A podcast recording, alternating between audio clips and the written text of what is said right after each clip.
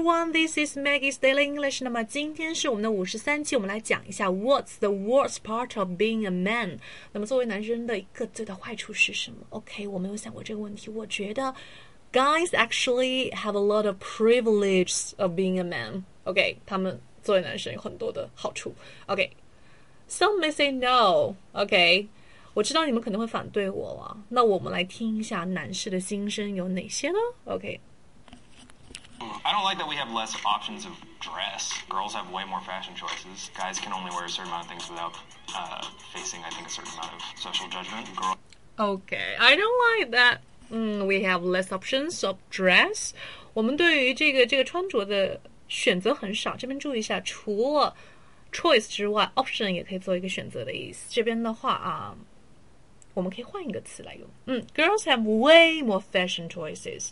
那么这边我会说 way more 的意思是 much more。way 作为一个什么 W A Y 一个形容副词，形容这个程度的副词哈。嗯，and guys can only wear a certain amount of things without facing a certain amount of social judgment。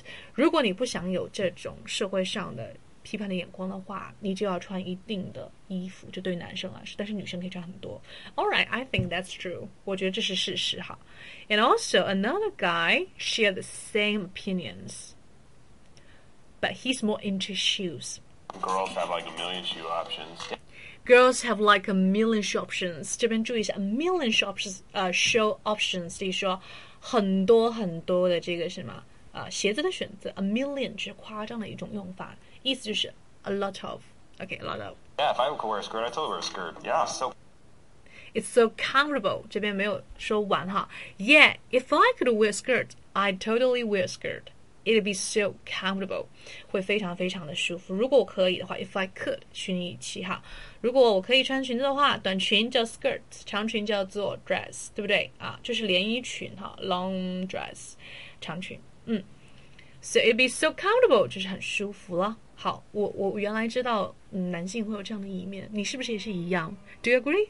Okay, you can leave a comment below, and um, if you can share these to the moments, it'll be great.